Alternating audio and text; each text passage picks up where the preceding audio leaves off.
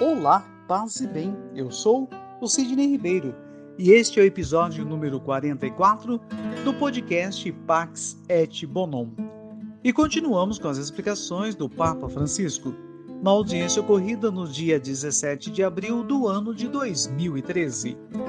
Texto este extraído do site do Vaticano.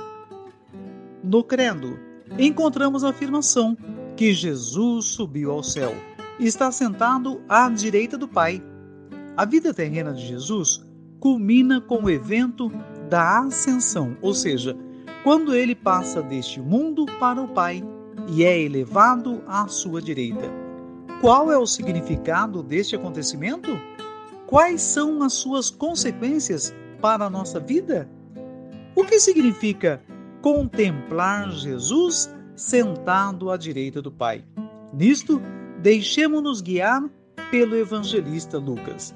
Comecemos pelo momento em que Jesus decide empreender a sua última peregrinação a Jerusalém.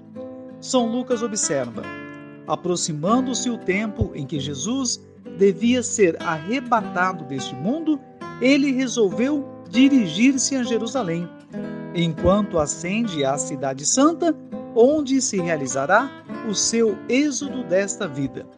Jesus já vê a meta, o céu, mas sabe bem que o caminho que o leva à glória do Pai passa pela cruz, através da obediência ao desígnio divino, de amor pela humanidade.